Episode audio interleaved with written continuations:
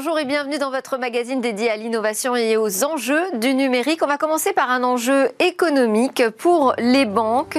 Alors face à l'arrivée d'une concurrence de plus en plus pressante, notamment des néobanques mais aussi des GAFA, on peut parler de la puissance des euh, Google Pay ou encore Apple Pay, les banques vont devoir valoriser, apprendre à valoriser euh, les données de leurs clients. En tout cas, euh, c'est ce que va tenter de nous démontrer mon premier invité, Charles de Gatine de Pélib. Verrons euh, comment ces banques vont euh, passer donc d'une euh, époque où elles monétisaient notre argent à une époque où elles vont devoir monétiser nos données. Et puis ensuite, on partira découvrir en immersion dans le cœur battant de la recherche. on découvrira le pôle Paris-Saclay à travers des responsables qui viendront en plateau nous présenter notamment l'événement qui se prépare pour ce printemps Paris-Saclay Sprint et qui va nous faire découvrir 50 pépites nationales de demain. On verra comment ce plateau est largement inspiré du succès de la Silicon Valley. Et puis ensuite, rendez-vous avec euh, la confidentialité. Là, on va s'intéresser aux trackers qui sont dans les mails. Que savent-ils véritablement de nous? Comment s'en débarrasser? Ce sera euh, le conseil d'Hervé Lejoin tout à l'heure. On conclura cette émission avec une innovation qui pourrait rendre les haut-parleurs invisibles, fondus dans les objets du quotidien et les surfaces qui nous entourent. Mais d'abord, donc place à l'interview.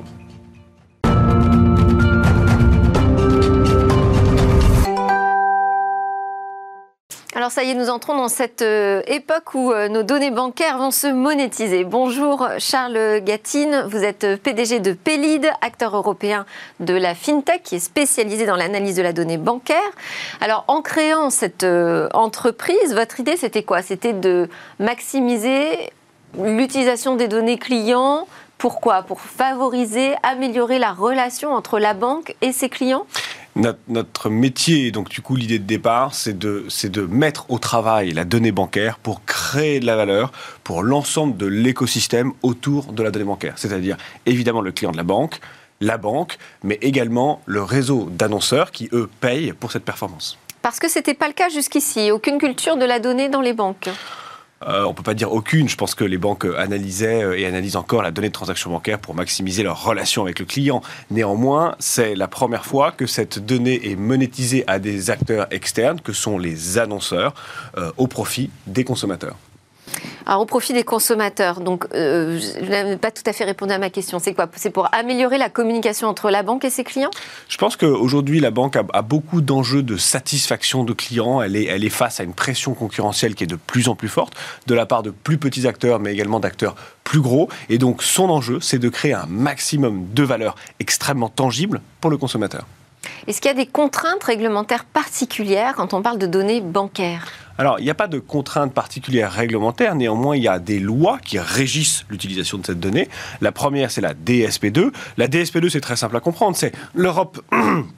Pardon, c'est l'Europe qui dit aux banques, écoutez, cette donnée transactionnelle bancaire, elle appartient à votre client, et si votre client veut la partager, alors vous les banques, vous devez faciliter ce partage. Et puis de l'autre côté, vous avez classiquement, si je puis dire, la RGPD, qui explique que ce partage de la donnée, oui, bien sûr, mais ça se fait avec un certain nombre de règles, euh, qui est la transparence, euh, euh, le fait qu'on on doit pouvoir se désinscrire rapidement, et puis le fait que les données qui sont récupérées doivent être utiles, sinon on ne les récupère pas.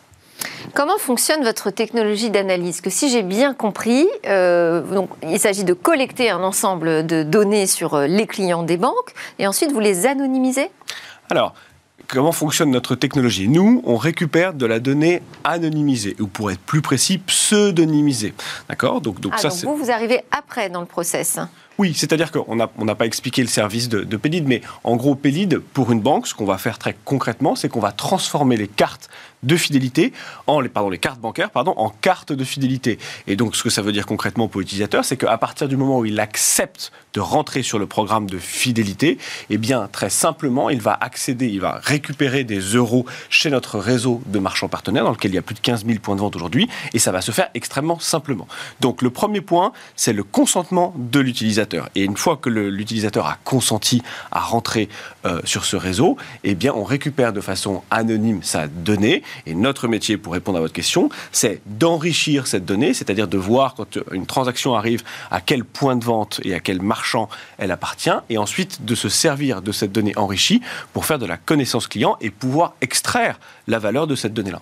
Mais si c'est anonymisé, comment est-ce qu'on peut s'en servir pour personnaliser un service au client?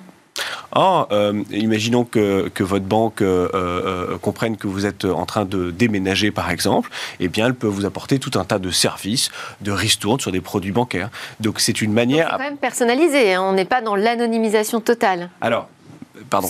pseudonymisé, c'est ça. D'accord. Alors, qu'est-ce que ça veut dire? C'est-à-dire que nous, en fait, on récupère un token, c'est-à-dire euh, je ne sais pas, je ne connais pas votre nom, je ne connais pas votre prénom, je n'ai pas d'informations identifiantes sur vous, mais je sais que vous avez un identifiant. exactement, tout à fait, ce qui me permet de personnaliser, mais sans vous connaître. Alors, je parlais de cette euh, concurrence galopante hein, des néobanques euh, et des GAFA. Vous pensez aujourd'hui que les banques sont vraiment en danger par cette nouvelle mouvance? Il y a une forte culture de la donnée, justement? Alors, euh, je pense que les, banques font face à plusieurs challenges, mais elles ont néanmoins de très bons atouts pour euh, évidemment continuer à bien faire leur métier. Il n'y a, pas de, problème de mon point de vue là-dessus. D'abord, il, y a, un challenge parce qu'il y a de plus en plus d'acteurs beaucoup plus petits. Il y avait les, banques en ligne, puis maintenant les néobanques. Et ce qu'apportent aujourd'hui dans, le, dans, le, dans l'environnement ces banques-là, c'est une, volonté de transparence. Moi, néobanque, euh, eh bien, je vais apporter beaucoup de transparence. Donc ça, c'est un challenge pour les banques qui, elles, parfois, ont peut-être un peu moins de transparence sur leur PNB bancaire. Et puis, de l'autre côté, il y a finalement des acteurs beaucoup plus gros, qu'on appelle les géants de la tech, dans lesquels on va évidemment retrouver des gens comme Google, comme, euh, euh, comme Apple ou Amazon aux États-Unis, qui commencent, entre guillemets, de plus en plus à venir s'inviter dans le paysage euh, de la donnée bancaire. Et pour le commun des mortels, ce qu'il voit, lui, en France et en Europe, c'est évidemment le paiement par mobile qui prend dans cette période-là de plus en plus d'essor. Donc, donc la banque se retrouve face à, beaucoup de challenges et à beaucoup d'atouts pour résoudre cette challenge. Et en fait, un de ses assets principaux, au-delà de son réseau bancaire, eh bien, c'est sa donnée transactionnelle parce qu'on peut créer beaucoup de valeur pour le consommateur avec cette donnée. Donc c'est juste si je dis qu'on monétisait l'argent de ses clients et on va pouvoir monétiser leurs données. C'est une nouvelle source de revenus. Mais est-ce que euh, vous avez employé le terme de transparence? Est-ce que vraiment ça va favoriser la transparence des pratiques bancaire non, notre service ne va pas euh, directement euh, euh, rendre les services bancaires transparents. Je dis juste que les banques doivent être de plus en plus transparentes. Notre service est sur un autre. Oui, mais ma question, c'est est-ce que ces pratiques de valorisation de la donnée, de monétisation, vont pas justement à l'encontre d'un besoin de davantage de transparence dans la relation banque-client? Non, non, encore une fois, je ne pense pas, puisque à partir du moment où vous avez un consentement éclairé sur mon type de service, eh bien, vous êtes transparent avec le consommateur.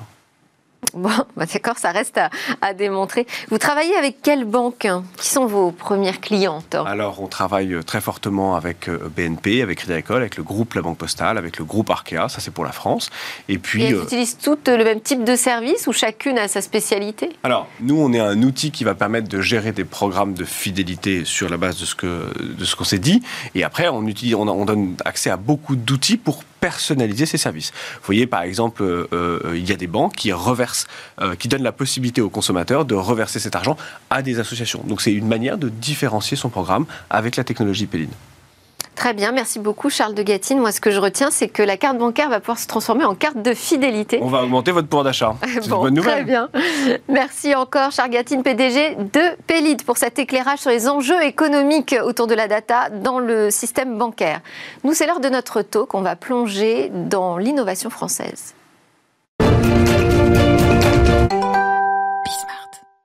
Alors on part en immersion à la découverte des pépites françaises de l'innovation. Alors Paris-Saclay Sprint, je vous en ai parlé en ouverture, c'est un moment où cette innovation, la recherche et la science montrent avoir l'excellence française. Je vous propose de découvrir en avant-première ce qui seront les temps forts de cet euh, événement avec mes invités, Philippe Vandemal, directeur général de l'EPA, c'est-à-dire établissement public d'aménagement Paris-Saclay, qui est donc ce haut lieu de la recherche publique et privée en France. Également autour de cette table, Gary Assens, Ansens, pardon.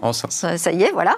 PDG et fondateur d'Oltrix, qui est un site français spécialisé dans la vente d'articles de vélo et de course à pied, né sur le territoire de Paris-Saclay et racheté par Decathlon en 2019.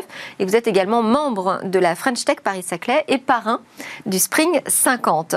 Nous avons en visio Nathalie Brunel, directrice du projet Total à Saclay pour euh, la création d'un nouveau centre d'innovation et de recherche du groupe Total. Alors, Philippe Vandemal, je vous disais qu'on compte sur vous pour comprendre et découvrir déjà euh, Paris-Saclay. Est-ce que vous pouvez nous présenter ce pôle d'innovation?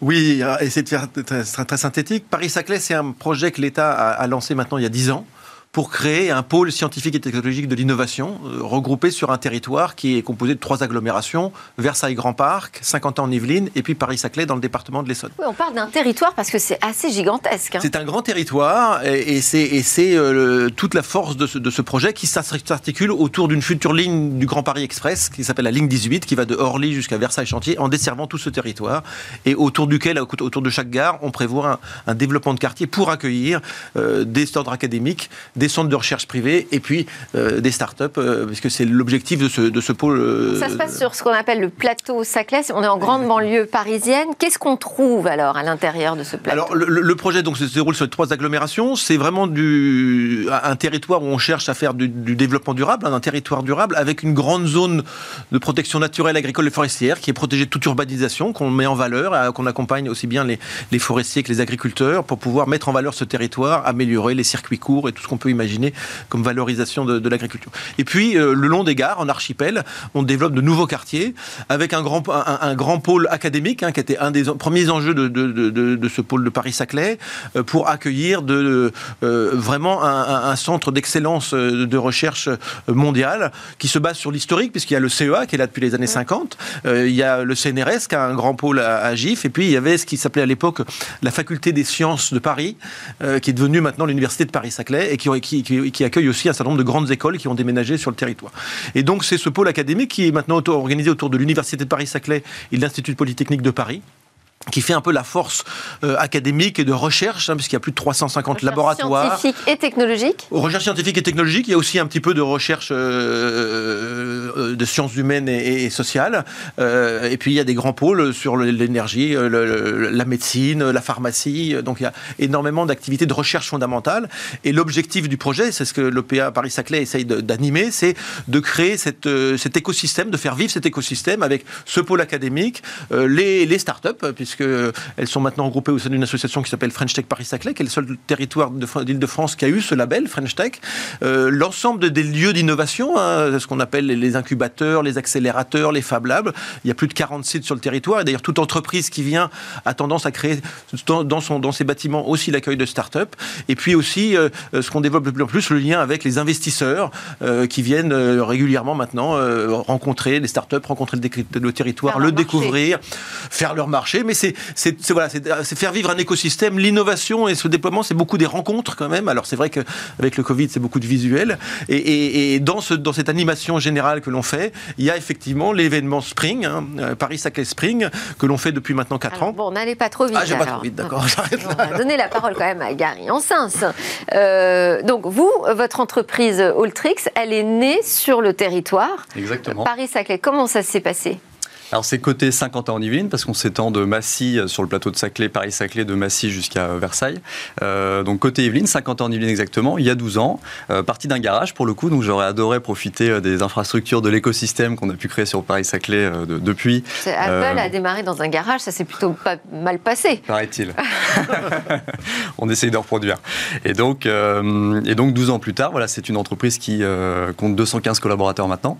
Mais comment vous êtes arrivé sur sur ce site, ce pôle de l'innovation Alors moi, c'est. Vous avez postulé ou vous étiez déjà là, ça Non, moi c'est assez différent. Je vous l'explique très rapidement. Moi, je suis natif du coin. Je suis né en vallée de Chevreuse, euh, donc j'ai cette chance d'être né euh, aux côtés euh, du plateau Paris-Saclay. On est né là sans toute la dimension French Tech. Je vais plutôt me parler, parler de ce, sujet-là moi de, l'époque, parce qu'on a été labellisé il y a deux ans, comme comme l'expliquait Philippe. Et donc, et donc, cet écosystème, cette communauté de start-up n'était pas développée à mon époque ça fait un peu dinosaure de dire ça, mais euh, donc j'aurais adoré, euh, j'aurais adoré profiter de ça. Et donc, avec euh, les neuf cofondateurs de la French Tech Paris-Saclay, on est plutôt, nous, dans un accompagnement maintenant, parrainage justement global, pour fédérer ces startups sur le plateau et les accompagner dans tous leurs enjeux et les étapes de construction. Comment on fait euh, pour arriver sur ce plateau? Je vais peut-être demander à Nathalie Brunel qui est avec nous en, en, visio et qui est justement en train de travailler sur un projet de création d'un centre d'innovation euh, pour euh, Total. comment on entre dans ce pôle Paris-Saclay? Oui, bonjour. Alors vous le savez, Total est en train de se transformer hein, en compagnie multi-énergie. Nous voulons répondre à deux défis qui sont euh, le défi de, l'accès à l'énergie d'une population croissante et aussi, bien sûr, au défi du, changement climatique. Alors pour ça, on a un objectif fort qui est d'anticiper les ruptures technologiques qui vont façonner cet avenir énergétique mondial. Euh, nous visons une neutralité carbone en 2050 en phase avec la société et donc nous, nous devons accélérer la transformation de nos métiers. Alors clairement, installer un centre euh, au cœur d'un des meilleurs écosystèmes mondiaux, hein, comme cela vient d'être euh, décrit, euh, permet de renforcer ces liens avec les équipes académiques d'excellence qui sont déjà présentes sur le plateau de Saclay, renforcer les liens avec cet écosystème d'innovation, avec ces startups, avec les autres acteurs industriels aussi. Eh bien, c'est se doter des, moyens pour réussir cette transformation.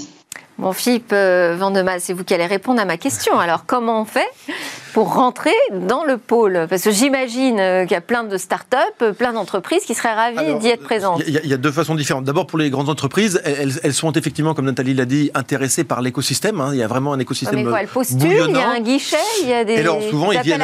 en, l'occurrence, pour les grandes entreprises, elles cherchent à implanter un centre de recherche et donc elles ont besoin de terrain. Et en l'occurrence, c'est nous qui, à l'EPA Paris-Saclay, organisons la, la trame urbaine et proposons des terrains euh, en réponse aux besoins de, des entreprises. C'est un appel d'offres parce que c'est non, elles, elles, viennent, elles viennent. On parle d'un établissement euh, public. Oui, c'est un établissement public, mais pour les grandes entreprises, elles viennent euh, acheter des terrains. par contre, pour des locaux pour accueillir des, des start-up, c'est des investisseurs et donc là on, procède plus par appel d'offres, sachant qu'on cherche maintenant à faire des, des, locaux qui répondent le plus possible au, au projet. ce qu'on appelle nous le texière, c'est des mélanges de bureaux et d'ateliers. C'est ce que la French Tech d'ailleurs étudie fortement dans, ce dans le projet qui s'appelle Deep Tech Factory Network, hein, comment on peut accueillir ces sujets. Donc, pour, les, pour, les, pour les, grandes entreprises, elles, viennent demander où, il y a de la place et on essaie de répondre à leurs besoins. Puis ça vient aussi bien d'entreprises qui viennent ou bien de prospects internationaux qui nous arrivent par euh, Business France ou bien la, région Île-de-France qui coordonne un certain nombre de, projets. Euh, pour les startups, en fait, elles, sont pour beaucoup initiées à partir de gens qui, de, de, gens, de, chercheurs, d'étudiants qui sont sur le territoire et qui développent des idées. Alors je ne vais pas parler d'Altrix parce que c'est le, le, le mais je, prends l'exemple d'une entreprise que je connais que je connais bien, qui, a démarré. C'est un chercheur du CNRS qui travaillait euh, à l'université de Versailles-Saint-Quentin, qui avait un projet qui a été accompagné par une société qui s'appelle la Société d'accélération de transfert technologique Paris-Saclay, qui l'a accompagné dans la recherche, qui a identifié d'ailleurs euh, deux, jeunes étudiants qu'il avait aidé à monter, qui sont euh, devenus coactionnaires. Ils ont décidé de créer une entreprise qui a été incubée dans, dans l'incubateur de l'école polytechnique et qui maintenant se trouve à Massy. Donc toujours pareil sur l'écosystème et c'est cette dynamique-là qu'on accompagne. Et c'est beaucoup de l'initiative des gens qui sont sur le territoire que, l'on fait. Alors, il n'y a pas d'appel d'offres, hein, les, les, les, les, gens. Alors, nous, on, lance un appel d'offres. Je revenir sur Spring 50 tout à l'heure. Parce que oui, il y a quand même donc, cet événement qui euh, va faire l'actualité euh, au mois de mai. Au mois de mai, ça, le 20 le 21 euh, donc, cet événement s'appelle Spring. Il va permettre de découvrir 50 pépites de demain. donc, ce qu'on considère comme étant l'excellence française dans le domaine de l'innovation. et vous, Gary, vous en êtes le parrain de, cette euh, édition, c'est la troisième édition. Euh, comment vous voyez euh, se profiler cet événement? Parce que l'appel à candidature vient d'être clos, si je ne me trompe pas. Vendredi dernier, le 21 mars, exactement. Écoutez, ben, on va classer effectivement, euh, donc on a reçu suffisamment de candidatures, euh, on n'avait aucun doute là-dessus, pour euh, classer 50 pépites. L'idée, c'est de les mettre en lumière et de les promouvoir. Nous, ça s'inscrit et ça s'aligne totalement avec la démarche de la French Tech d'une manière générale. Donc je laissais effectivement Philippe répondre sur la partie EPA et pur plateau Saclay. Nous, la French Tech Paris-Saclay, encore une fois, elle va de Massy jusqu'à Versailles. Donc on peut s'implanter en tant que start-up un peu en dehors du plateau, tout en profitant des infrastructures du plateau et surtout en créant des synergies et de l'échange avec les structures qui sont aussi sur le plateau. Et là, l'idée, c'est de pouvoir identifier ces pépites euh, euh, et, on en parlait tout à l'heure, c'est aussi euh, quelque chose dont on a besoin quand on crée son entreprise, c'est de se faire voir, se montrer. Et là, il y a une dimension avec le plateau de Saclay qui est locale, qui est nationale, qui est internationale avec à mon sens un vrai label, une vraie marque euh, qui se construit avec le temps. Et donc, Je faisais la euh, référence à Silicon Valley, c'est un peu le, modèle, c'est ça le, projet Paris-Saclay ben, c'est le même principe, c'est de, créer un écosystème avec tous les acteurs, hein, grande entreprise, euh, euh, euh, monde académique, start-up et financier. La façon dont s'est développée la, Silicon Valley n'est pas du tout la même que ce qu'on est en France. On n'est pas dans la, même culture, j'allais dire, mais c'est le même principe de créer cet écosystème global parce que ce besoin de parrainage, de rencontre, d'échange est assez essentiel quand on, développe une nouvelle activité, que ce soit d'ailleurs de l'activité qui soit créée, de l'innovation créée par des grandes entreprises ou par des start-up.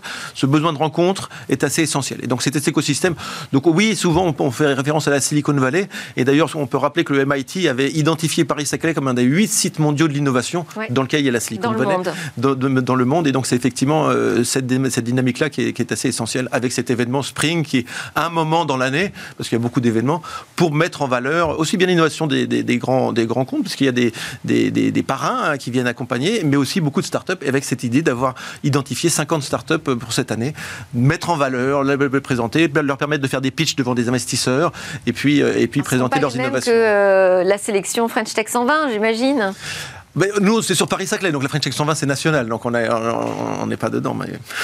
Euh, Nathalie Brunel, ce que, ce que vous cherchez en, arrivant à Saclay, euh, ce sont ces, ces, collaborations, ces découvertes de start-up, de petites pépites qui peuvent devenir euh, demain précieuses pour des grands groupes comme Total? Oui, tout à fait. nous avons démarré déjà un certain nombre de, collaborations académiques depuis une quinzaine d'années avec euh, des laboratoires de l'école polytechnique, avec euh, euh, la, fondation d'un institut du photovoltaïque d'Île-de-France. Nous avons poursuivi avec un, laboratoire sur l'intelligence artificielle avec des partenaires privés cette fois. Et puis, nous sommes également mécènes fondateurs de Hyperis, qui est un, centre en IA entre l'Institut Polytechnique de Paris et d'HEC. Donc, vous voyez, c'est un, euh, un début, c'est un cheminement, et nous sommes bien sûr partenaires de Spring. Nous étions euh, sponsors euh, il y a deux ans, et ce qui est très intéressant dans ce, dans ce type d'événement, c'est qu'on peut vraiment mettre en relation l'écosystème d'un groupe comme Total et puis l'écosystème de Paris-Saclay, et de la rencontre naît une, une très grande richesse. Alors, euh, voilà, tout. tout euh, aussi sur. Euh, j'avais une question aussi sur en quoi consiste le travail de créer un centre d'innovation? parce que vous, vous, avez démarré il y a quelque temps. Combien de temps ça prend? Qu'est-ce qu'il faut mettre en place? Oui, alors nous voulons créer un, centre dédié aux énergies décarbonées et eh bien ça, ça prend du temps parce que euh, l'interaction euh, intéressante, elle naît de la rencontre, de la rencontre entre personnes. Et c'est pour ça que euh, dès fin 2018, début 2019, quand nous avons annoncé ce projet, nous avons déjà installé des équipes sur le plateau de Saclay. Donc on est voilà une, grosse cinquantaine aujourd'hui de, personnes de Total et à peu près autant de, partenaires, thésards, stagiaires qui travaillent avec nous. Et euh, voilà, nous travaillons sur euh, les domaines autour du solaire et des systèmes hybrides et également euh, des thématiques autour de l'IA. Et on se rend compte que c'est en étant sur place, c'est la fameuse sérendipité hein, qui naît de la rencontre. Voilà, c'est de là que, viennent les idées de, collaboration et, et, ensuite les projets. Et alors, ce, que je trouve qu'il y a une dynamique absolument intéressante sur ce plateau de Saclay, et on l'a vu parce que même avec le, euh, la Covid-19, eh bien, euh, les rencontres ont continué de façon virtuelle. Il y a une confiance qui se crée, une envie euh, de construire ensemble. On fait aujourd'hui des, des, visites virtuelles de laboratoire. Et je vous avoue que voilà, l'envie de construire ensemble cet avenir des énergies décarbonées, il est, il est vraiment là. On, sent cette dynamique sur Saclay grâce à, tous les acteurs. Et, je trouve que voilà, nous réunir aussi tous les trois aujourd'hui sur votre plateau, bah, c'est faire écosystème, c'est euh, exactement l'aventure que nous vivons au quotidien. Oui, et puis souvent, euh, on constate que la France, l'Europe a du mal euh, à prendre de la place dans le monde parce qu'elle n'avance pas groupée. Donc ça, c'est une façon de répondre à cette problématique. Qu'est-ce que ça veut dire être parrain de Spring 50, Gary? Euh, bon, pour moi, c'est un honneur. Je, je parle d'un garage, on, en parlait tout à l'heure. Euh, on, a maintenant sur le territoire un, outil, euh, une organisation extraordinaire et de pouvoir, encore une fois, accompagner ces startups. C'est-à-dire que vous allez, parce que ces startups, là, le Spring 50, derrière, elles vont être accompagnées par des entrepreneurs et vous, vous en ferez partie? Exactement, tout à fait. Il y a un coaching après qui se met en place. Donc, c'est ce qu'on fait aussi avec la French Tech Paris-Saclay. Et là, on le fait conjointement avec l'EPA. Et donc, l'idée, c'est de, de pouvoir suivre. C'est pas juste un événement où on mettra en lumière deux heures ces startups-là, c'est de pouvoir les coacher dans le temps et les accompagner effectivement dans leur croissance. Alors, lors de cet événement, il va y avoir un, temps fort. En tout cas, moi, j'ai trouvé que c'était très intéressant. C'est-à-dire qu'il y aura une session de journée porte ouverte où on va pouvoir visiter le site. Absolument. Alors, on a fait ça aussi les deux premières années, mais alors du coup en physique, là, ça, va être, ça risque d'être un petit peu en virtuel cette année.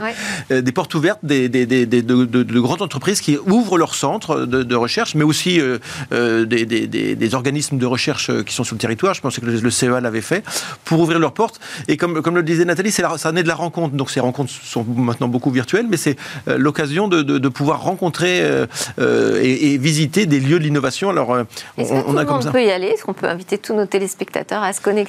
Alors pour l'instant, d'abord, il y, a un nombre limité de places en physique. et, effectivement, il faut juste faut s'inscrire à, Spring. Euh, a priori, ça s'adresse euh, à, des catégories particulières, donc c'est pas ouvert au grand public à ce stade. Euh, effectivement, c'est soit des startups, soit des chercheurs, soit des, des, investisseurs qui viennent visiter. C'est quand même l'écosystème qu'on fait vivre. un jour, un jour, on fera. On dans Tech, je vous rassure.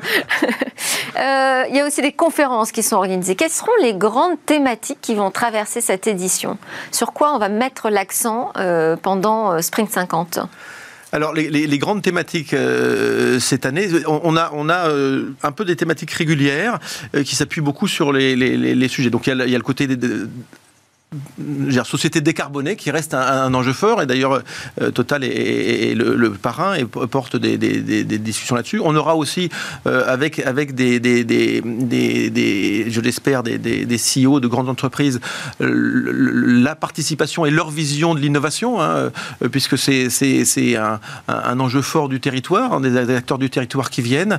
Et puis on a les, thématiques pharmacologiques avec, avec Servier. On a euh, sur l'alimentation. Danone a son centre de recherche. Ils sont en train de construire un nouveau centre de recherche également sur le territoire. Donc on a des thématiques qui sont faites. Il y aura une thématique euh, Covid-19 typiquement euh, la santé Non, pas spécialement, pas spécialement Covid-19, puisqu'on est sur l'innovation, donc on est vraiment sur le futur. je sais que l'INSERM travaille sur un vaccin, on en a parlé récemment Gilles Bloch, et qu'ils sont aussi sur le plateau. mais c'est voilà, c'est les, dynamiques de recherche, et puis c'est aussi le travail de, que l'on fait dans Spring 50, c'est d'identifier les startups du futur. Hein, donc c'est pas nécessairement sur l'activité immédiate. Et, c'est tout le travail qu'on a euh, pour les mettre en relation avec, euh, euh, avec des, partenaires industriels, avec des investisseurs et avec du parrainage, puisque c'est effectivement beaucoup de parrainage qui est nécessaire. Gary, vous, évoquez ce label French Tech Saclay, donc qui est un label spécifique. Qu'est-ce que ça apporte? Alors, vous parlez de celui du Spring 50 ou celui de la French Tech? Non, le label French Tech. le label French Tech. Bah, ce que ça apporte, c'est la, puissance du mouvement French Tech euh, national, hein, qui, pour le coup, est une vraie marque aussi euh, maintenant, permet de fédérer énormément autour d'un mouvement euh, global qui est celui de faire briller encore une fois, en local, en national, en international, les startups. Est-ce qu'on est ne refait pas un petit silo en disant, bon, on n'est plus que la French Tech, mais il y a la French Tech, la French Tech Saclay Alors l'idée, c'est d'avoir des mouvements qui sont locaux. Parce que la French Tech, quand on en parle euh, comme ça, bon, c'est super, mais après, il faut que ça prenne vie et que ça prenne forme euh, en local. Donc là, l'idée, c'est d'avoir. On est neuf à la base, mais il y a plus d'une centaine maintenant de startups qui sont fédérées autour de la French Tech Paris-Saclay. On a un vivier de 500 startups en local. Donc on a encore du chemin à parcourir là-dessus. Alors c'est sûr que c'est une année un peu morose pour nous 2020, parce que l'idée, c'est de pouvoir créer des événements, échanger, parler des premiers recrutements, euh, parler des premières levées de fonds, entre deux cacahuètes et un jus de fruits. Bon, donc voilà, c'est moins fun en ce moment, mais l'idée, c'est de voilà, rallier tout ce monde euh, et de faire grandir ce mouvement. Et donc c'est hyper important de pouvoir le localiser. Et comme le disait Philippe, on est assez fiers de ça. En plus de ça, c'est qu'en région parisienne, on est la seule communauté qui a été labellisée. Euh, et donc on a une vraie mission euh, à ce niveau-là. Et, donc oui, le label est très fort. Et, le faire vivre au niveau local. Nathalie Brunel, à quelle date vous envisagez l'ouverture du centre d'innovation? Oui, alors comme je vous le disais, on n'a pas attendu l'ouverture du centre pour euh, commencer à installer des équipes, mais euh, le centre, eh bien, après deux ans de construction, devrait ouvrir en, 2023. Voilà, ce qui nous permettra effectivement d'accueillir nos équipes, nos partenaires et je l'espère aussi euh, des startups qui seront intéressés à travailler avec nous. Et vous avez déjà commencé une sélection de partenaires académiques ou privés? Oui, oui, nous avons déjà euh, un certain nombre de, partenariats que nous, euh, que nous intensifions. Euh, nous avons également commencé à explorer hein, cet écosystème de, de start-up. Hein. Nous avons dans le groupe Total, par exemple, un fonds qui s'appelle Total Carbon Neutrality Ventures ou un autre outil, Total Développement Régional, qui nous ont permis depuis plusieurs années hein, d'interagir avec, avec les startups et nous serons contents de, de continuer à, à l'occasion de Spring et puis et puis dans notre, dans notre centre, euh, bien sûr, sur Saclay. Alors, oui. voilà. Bah, merci beaucoup, parce que ça tombe bien, c'est euh, votre mot de la fin. On arrive au terme de cette présentation de Paris-Saclay et de Saclay Spring, c'est comme ça qu'on peut dire? Spring 50. Les Spring 50. Spring 50. Merci Nathalie Brunel, directrice du projet Total à Saclay, Philippe Vandemal, directeur général de l'EPA Paris-Saclay et Gary Ansins, PDG et fondateur d'Oltrix, membre du board de la French Tech Paris-Saclay. Juste après la pause, on part sur ce sujet de la confidentialité de nos mails. On l'avait traité déjà euh, avec Hervé euh, Le Jouant dans un, un rendez-vous passé. Là, on va vraiment aller voir ce que cherchent les trackers dans les mails.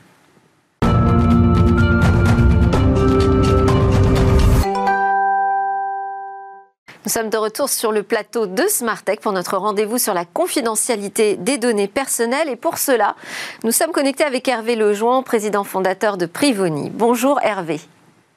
Bonjour Delphine. Alors je le disais, on a déjà parlé ensemble des problèmes de confidentialité euh, qu'on peut trouver euh, autour du sujet des boîtes mail. Là, on va parler d'un sujet encore plus précis, euh, des trackers de mail. Expliquez-nous de quoi il s'agit.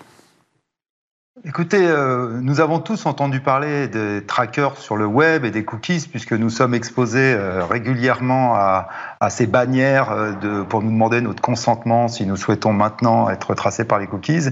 Mais par contre, ce, que nous sommes pas, ce dont nous ne sommes pas conscients, c'est qu'il y a le même genre de technologie en fait dans les courriels que nous recevons tous les jours courriels envoyés par des sociétés. Alors bien entendu, ça ne concerne pas les courriels que nous nous envoyons, je dirais, de personne à personne, mais tout ce qui est campagne marketing et autres, eh ben, ils installent une technologie de type cookies qui va permettre de tracer une partie de votre activité.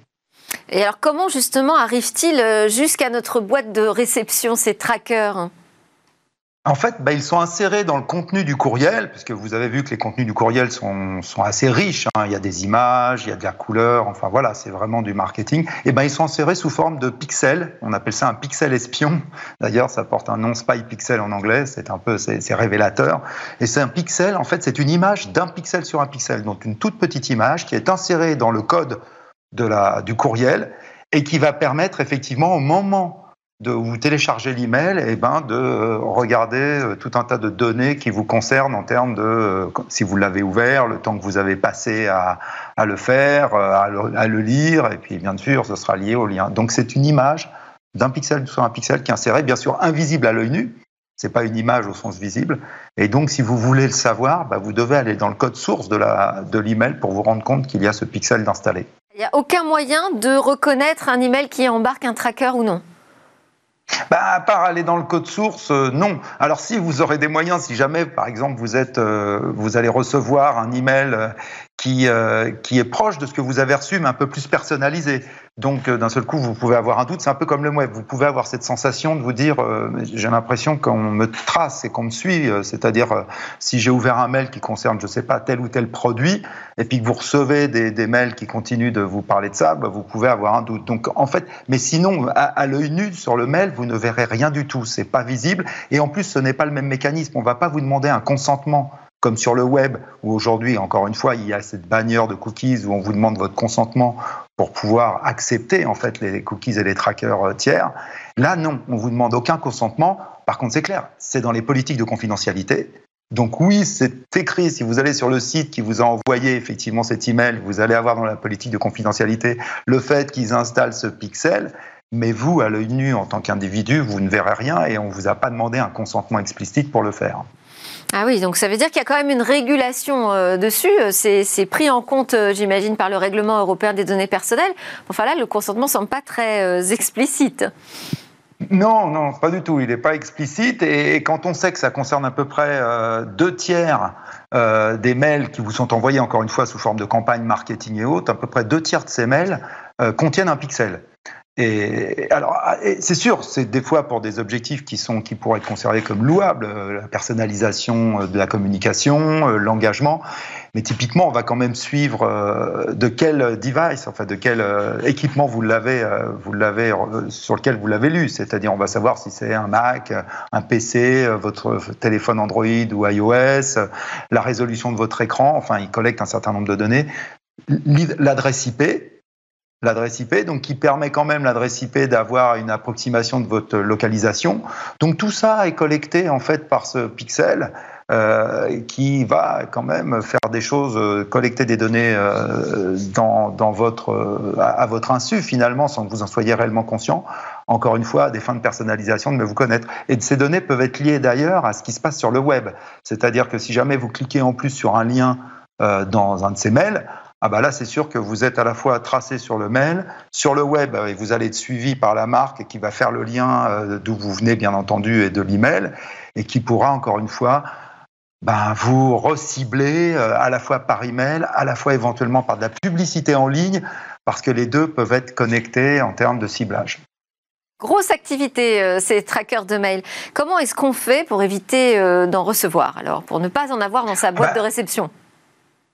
Ben, vous, avez, vous avez différents moyens de le faire aujourd'hui, c'est-à-dire les, on va dire les, les, les, outils classiques de gestion de, de messagerie comme Gmail, Outlook, le, le, la boîte mail d'Apple vont vous permettre, dans les préférences, par contre, il faut aller les chercher, dans les préférences, de ne dire ne pas télécharger les images. Alors, un des problèmes de cela, c'est qu'effectivement, à partir du moment où vous dites de ne pas télécharger les images, il ne va pas vous télécharger toutes les images. Donc, c'est pas seulement le pixel qui va pas télécharger, mais toutes les images, y compris celles qui sont des images normales dans les mails. Et d'ailleurs, c'est ce que vous voyez souvent dans Gmail, quand vous allez, si vous recevez des fois des mails qui sont suspicieux, bah, Gmail va vous supprimer justement les images. Vous voyez un petit carré au milieu et vous voyez rien d'autre parce que Gmail, justement, a bloqué toutes les images parce qu'il a considéré que l'email était suspicieux, donc il sait qu'il y a probablement des trackers, donc il bloque toutes les images. Mais c'est sûr que ça, c'est un des enjeux. Après, il y a des outils, des extensions dans vos boîtes messagerie qui vous permettent de bloquer spécifiquement ces trackers, donc là, de recevoir les images normales, mais pas ces trackers. Donc c'est vrai que c'est assez technique, il faut encore une fois aller dans les préférences et dans les configurations pour faire ça. Et, donc après, ben là, vous avez un exemple sur l'écran d'une solution qui permet de de tracer ça et de, le, et de le bloquer et de vous alerter. Mais c'est vrai que c'est beaucoup moins accessible ces, technologies sont beaucoup moins accessibles que ne l'est aujourd'hui le cookies. Il faut, euh, ben voilà, il faut être plutôt un expert pour être au courant de ce qui se passe et comment ça se passe. Il y a un enjeu de régulation, vous pensez là-dessus? Bah, probablement, c'est-à-dire que c'est vrai que c'est vrai que nous souhaitons tous, en termes d'individus euh, préférés, enfin il y a des études qui ont été faites en disant que les gens aiment bien quand même la, la communication personnalisée, mais ça serait bien que ça soit transparent. Et c'est vrai que je pense qu'il faudrait probablement une régulation un peu plus forte pour être certain qu'il n'y a pas des abus et qu'on, encore une fois, sous, sous le prétexte d'une personnalisation peut-être plus intéressante pour l'utilisateur, eh ben, on va exploiter un certain nombre de données, encore une fois, à son insu, sans qu'il soit réellement conscient. Et je pense que ce qui a été fait sur les cookies, demain, pourrait s'appliquer de façon un peu plus transparente sur les emails. Je pense que ça serait nécessaire, effectivement. Alors, je sais que vous êtes un expert des boîtes de réception, des boîtes mail. Alors, dites-nous à peu près de quoi sont composées aujourd'hui euh, nos messageries. Ah bah nos messageries, en fait, euh, nos messageries sont composées de tout un tas de types d'emails. Le premier, c'est les emails qu'on va appeler légitimes. C'est des emails qui, qui sont euh, envoyés de personne à personne, euh, vos amis, vos collègues de travail, enfin voilà. Et tout ça, ça va représenter, on va dire, ces emails légitimes qui ont besoin, qui sont transactionnels en plus, et même des fois vis-à-vis -vis des sociétés. Vous achetez sur Internet, vous avez un reçu, et ainsi de suite. Donc ça, c'est tous les emails légitimes. Ça représente à peu près aujourd'hui 19% de tout ce que vous recevez comme email. Donc c'est loin d'être la majorité. Les, les, trois euh, autres. Rapidement, les trois autres catégories. Oui, ouais, les trois autres. Il y a le spam publicitaire, donc les classiques marketing campaign, qui là vont représenter à peu près 15% du, du, volume. Mais le plus gros volume, finalement, c'est le spam. C'est le spam publicitaire, mais le spam au sens, euh, ça y est, on vous a pris votre email, il est parti. Et ça, c'est 65% du volume.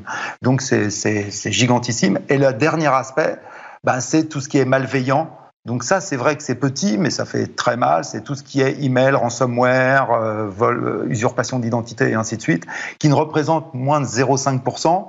Mais quand ceux-là ils réussissent à joindre l'utilisateur, eh ben c'est ceux-là qui font très très mal au niveau des, au niveau des pertes, au niveau de d'identité et ainsi de suite. Donc c'est ça. Mais vous voyez, donc la majorité quand même, ce ne sont pas les bons mails. Merci beaucoup Hervé Lejoin, président fondateur de Privoni, pour tous ces éclairages très précis euh, sur ce qui se passe euh, dans nos mails. À suivre la découverte d'une innovation qui pourrait rendre les haut-parleurs invisibles.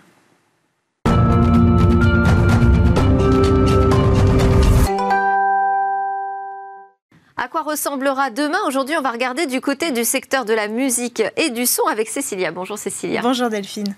Alors oui, je vous présente aujourd'hui une technologie capable en réalité de transformer n'importe quelle surface en haut-parleur, en enceinte même précisément, que ce soit du plastique, du bois ou divers.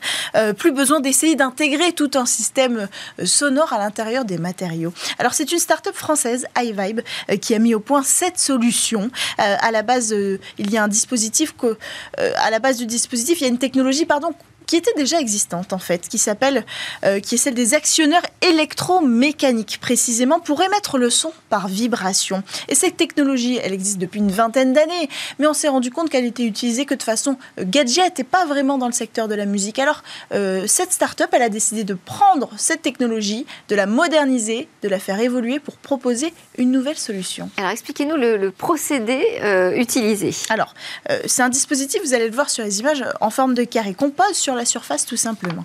Et puis à l'intérieur, il y a ces petits moteurs, ces fameux actionneurs électromécaniques. Ce sont eux qui vont vibrer sur la surface pour émettre du son.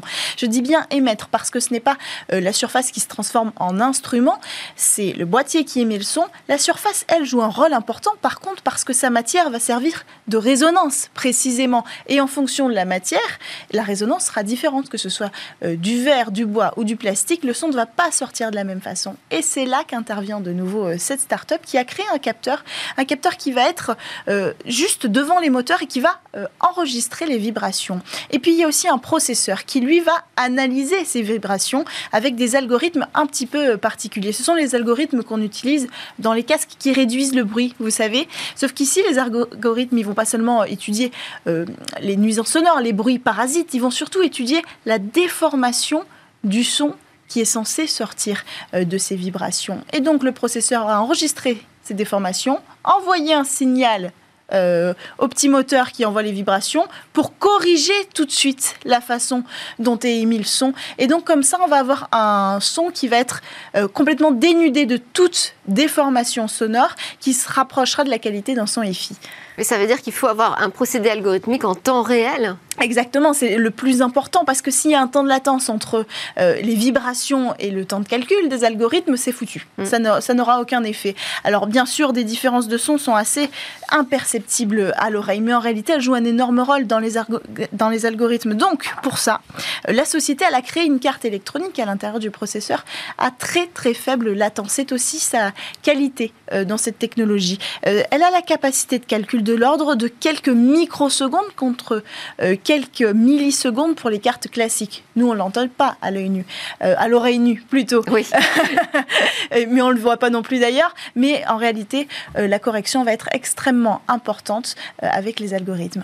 Alors, quelles sont les applications imaginées par l'entreprise? Alors, pour l'instant, iVibe travaille avec principalement des gros entrepreneurs dans l'automobile. Ça, c'est le secteur qui est le plus intéressé parce qu'imaginez, avec cette solution, on peut supprimer 90% du matériel audio à l'intérieur d'une voiture. Ça veut dire que à une époque où on cherche de la place euh, pour mettre des nouvelles batteries, c'est très important. L'ameublement aussi est intéressé, meubles augmentés, l'électronique pour les télés.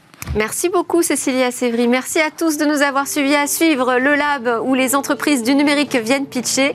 On se retrouve euh, demain pour de nouvelles discussions euh, sur la tech.